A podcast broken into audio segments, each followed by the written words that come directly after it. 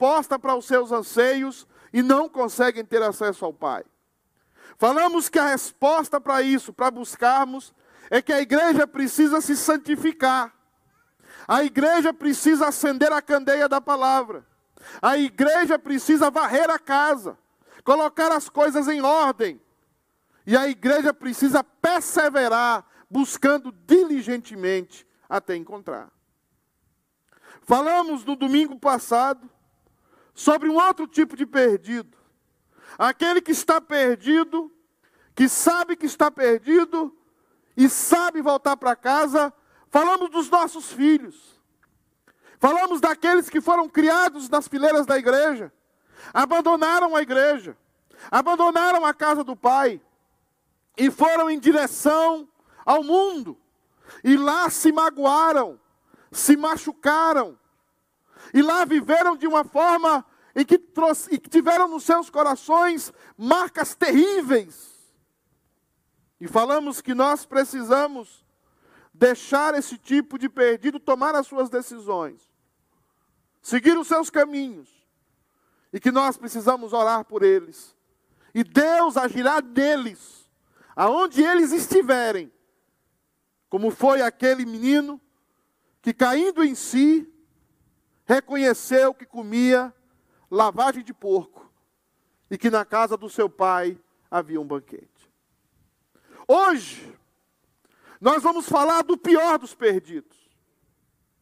Hoje nós vamos falar do filho mais velho, que jamais aparentemente saiu da casa do pai, jamais aparentemente deixou de cumprir as regras do pai jamais aparentemente deixou de trabalhar naquilo que seria a obra do Pai. Mas nós vemos nesse texto que ele está completamente perdido. E eu queria falar sobre aquele que não sabe que está perdido, mas sabe voltar para casa. Ele não tem consciência que está perdido. Ele tem a teoria e até ensina os outros a voltar para casa. Mas ele mesmo não está em casa. Ele mesmo não está se deliciando com um banquete da casa do seu pai. Ele mesmo vive um tipo de religião seca, um tipo de religião sem vida, um tipo de religião que é mais uma prisão de trabalhos forçados do que a casa do seu pai.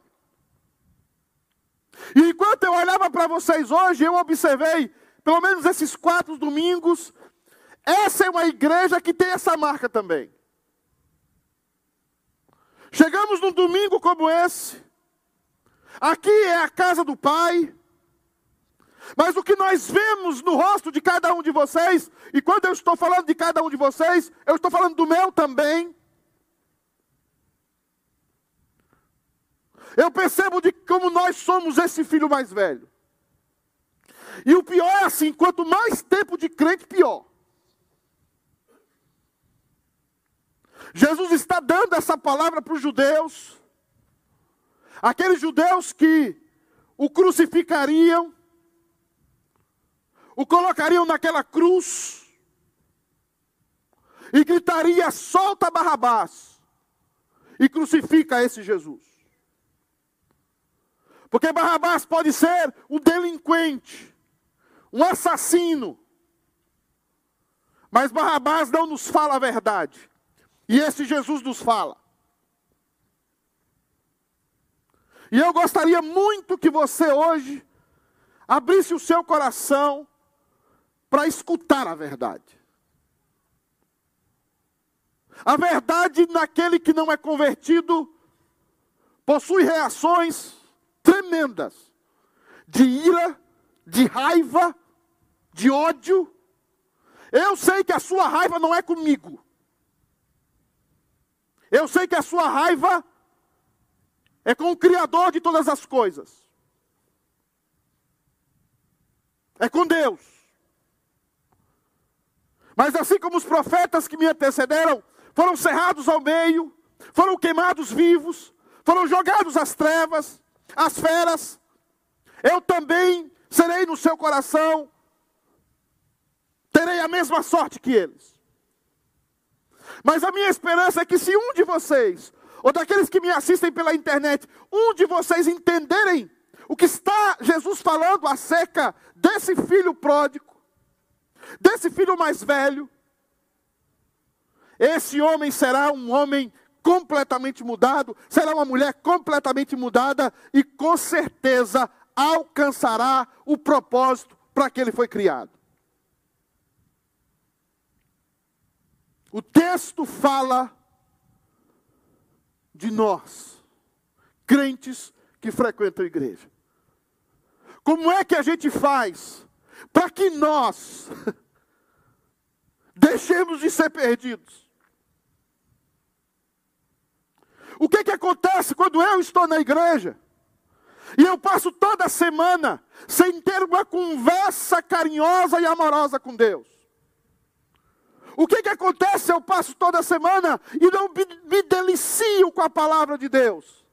E não tenho momentos em que a presença de Deus me visita na minha casa, no meu momento de oração, de forma espetacular. O que, que acontece? Como é que eu trago esse membro de igreja que está batendo cartão aqui hoje? A primeira coisa que eu vejo aqui, queridos, é que nós, os filhos mais velhos, temos que nos acostumar com a festa do Evangelho. O que estava acontecendo quando aquele homem estava chegando? O que estava acontecendo? Uma festa.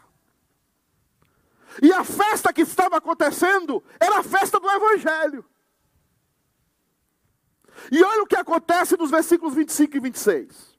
Ora, o filho mais velho estivera no campo trabalhando, crente, cumprindo suas obrigações da igreja trabalhando na seara do seu pai. Ele sabe o plano de salvação. Ele conhece a Bíblia. Ele estava no campo, trabalhando. E o texto diz: E quando voltava, ao aproximar-se da casa, ouviu a música e as danças, a festa do Evangelho. Por que era a festa do Evangelho, pastor? Porque um homem estava morto. O filho estava longe de casa. Havia gastado tudo com meretrizes. Comia bolota de porco, comida lavagem de porco. Mas ele se converteu. Ele voltou para a casa do pai. O que estava acontecendo ali era a festa do evangelho. Ele pergunta o que era aquilo. Ele não vai ao seu pai porque ele não tem acesso ao seu pai, porque a maioria dos crentes não tem um relacionamento com Deus. A maioria dos crentes não conversa com Deus, passa a semana toda e Deus não é o seu amigo. Aquele filho nunca foi amigo do seu pai. No capítulo 33 de Êxodo, você descobre por que, que Moisés deixou a glória do Egito. E foi e matou aquele egípcio. Queria defender o seu povo. No capítulo 33 de, de Êxodo, ele diz: Eu quero ver a tua glória. Eu não quero ser Deus no Egito. Eu não quero ter uma pirâmide para mim. O que eu quero é conhecer o Senhor, ter um relacionamento com o Senhor.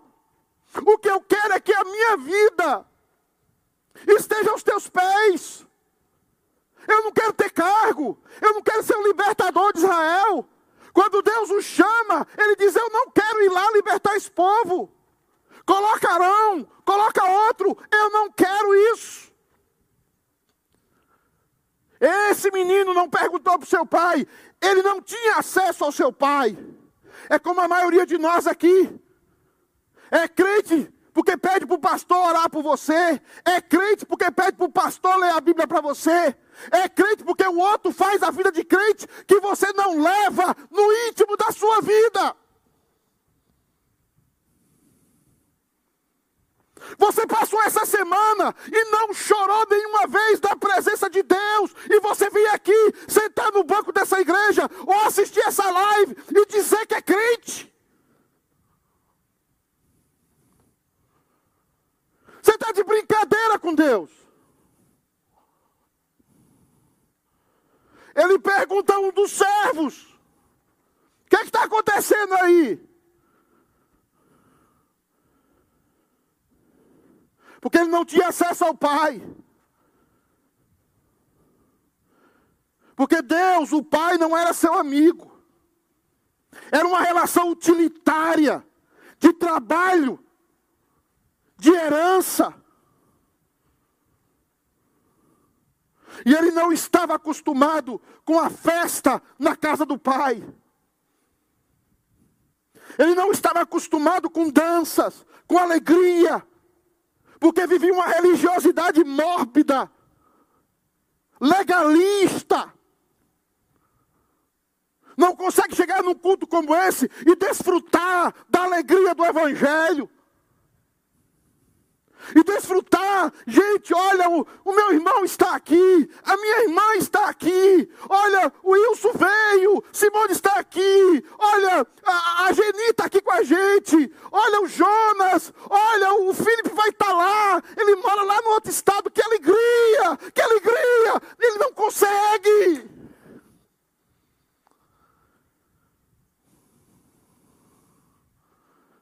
Porque ele não está acostumado com a festa do Evangelho.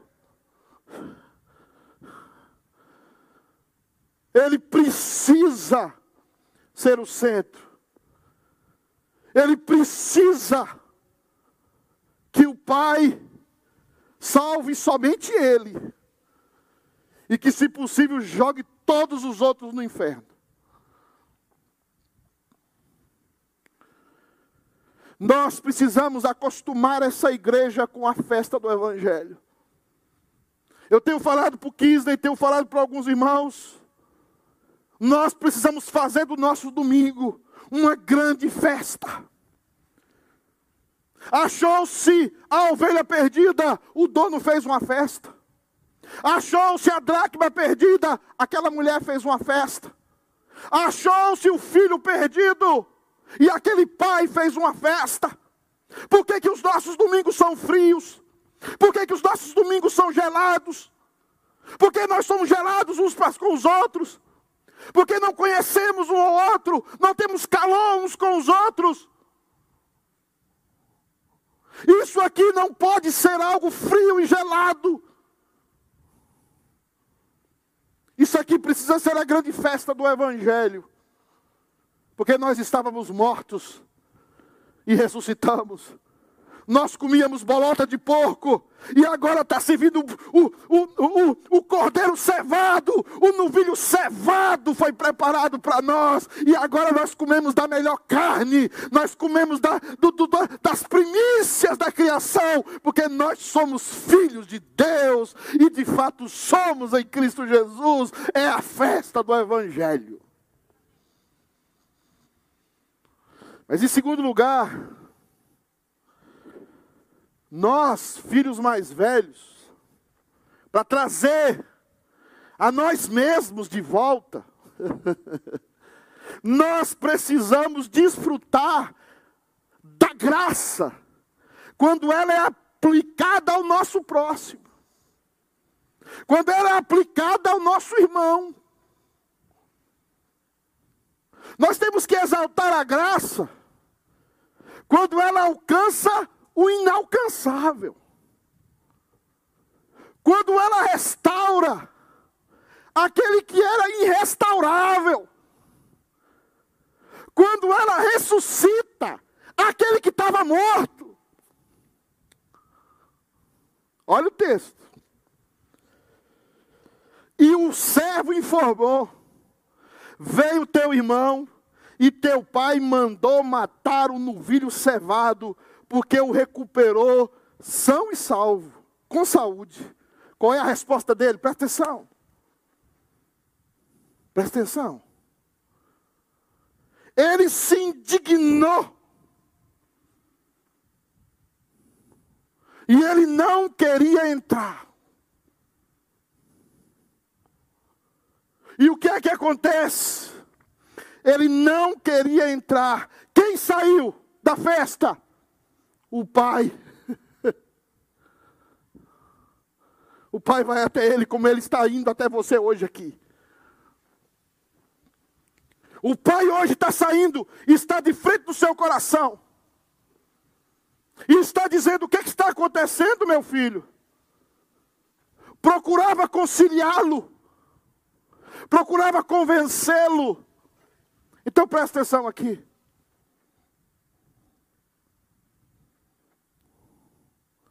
Eu já vi nessa igreja pessoas dizerem assim: se Fulano voltar para a igreja, eu saio. Você é do Satanás. Sai você.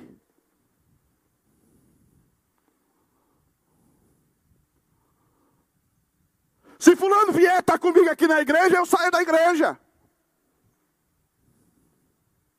Quem é você? Quer dizer que a graça só pode ser aplicada a você. A graça só pode ser aplicada na sua vida. E quando ela é aplicada na vida do seu irmão, que não merece ser salvo, que não merece o cordeiro cevado, que não merece aquele banquete, mas Deus, da sua infinita bondade e misericórdia, resolveu dar a ele, você acha que você é melhor do que ele. Você acha que ele não merece, mas você merece.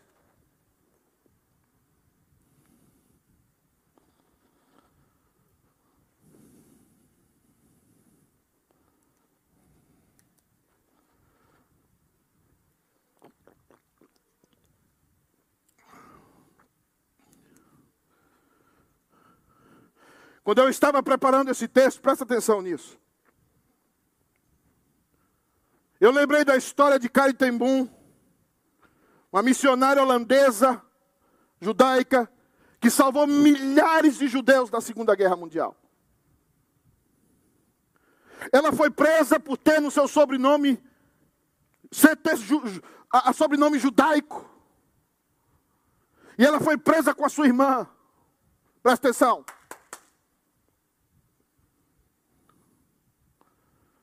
A sua irmã era mais bonita do que ela. Era uma mulher bonita, com um corpo atrativo. E eles dormiam como dominós. Ela dormia embaixo e a irmã dormia em cima. Numa espécie de rede. O nariz da irmã dela ficava no nariz dela. E todas as noites, um soldado ia lá, pegava a irmã dela, fazia baixar daquela cama, a violentava. Todas as noites, por quase oito meses, todos os dias. E ela via aquele soldado fazer aquilo com a irmã. E enquanto o soldado estava violentando, ela tapava a boca do soldado, da, da, da, dela, a irmã tapava a boca dela. E, e ela queria gritar, queria falar, mas se ela falasse algo, ela morria. Por fim, a sua irmã morreu. Acabou a guerra. E ela voltou para a Alemanha nazista para pregar o Evangelho. E quando ela estava pregando o Evangelho, numa igreja, aquele soldado entrou na igreja. Aquele soldado entrou na igreja e passou um filme todas as vezes que aquele homem violentou a sua irmã, bateu na sua irmã.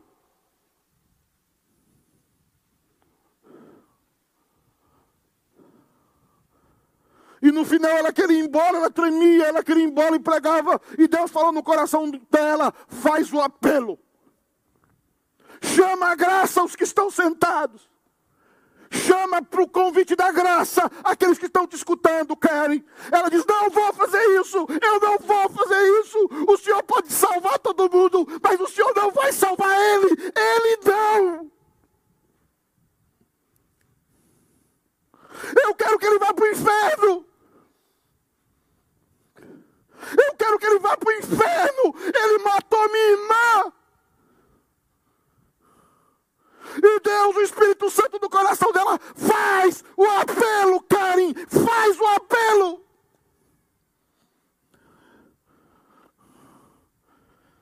E ela fez o apelo chorando.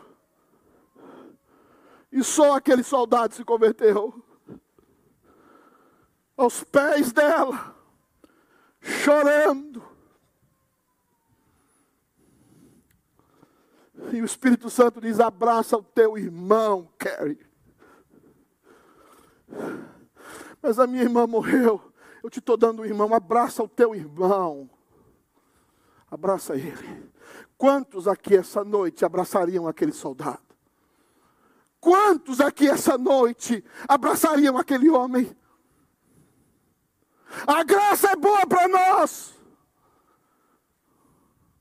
Mas a maioria de nós é como, é, é como aquele filho mais velho. A graça é, é só para nós. Para os outros é o inferno. Para os outros é o juízo. Aquele filho estava indignado.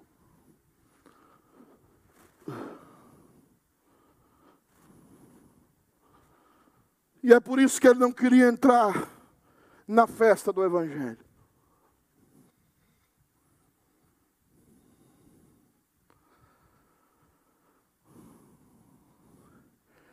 Se você não for sincero com a pergunta que eu te farei aqui agora, certamente você vai para o inferno. Quantas pessoas na sua vida você desejou que Deus colocasse elas no inferno? Eu tenho muitas. Eu tenho muitas porque eu parei de mentir para mim mesmo. Chega no momento da minha vida que eu olho para a Bíblia, olho para o Evangelho, e nada podemos a favor da, da mentira, e sim a favor da verdade. E teve um momento da minha vida que eu tive que falar com Deus, eu queria que tanta gente fosse para o inferno. E você também é assim.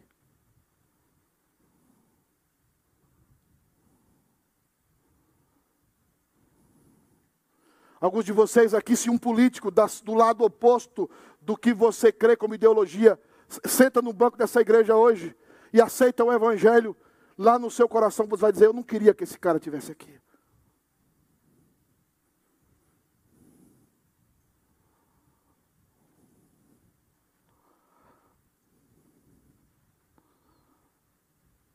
Enquanto você não aceitar que é igual esse filho mais velho,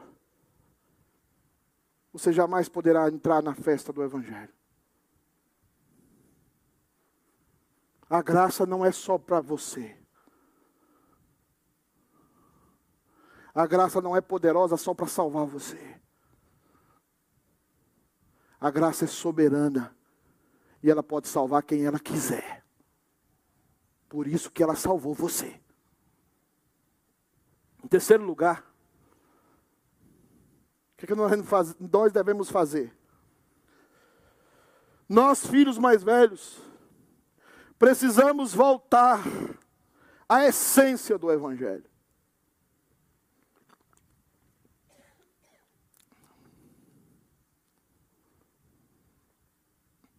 Você sabe o que era a essência do Evangelho?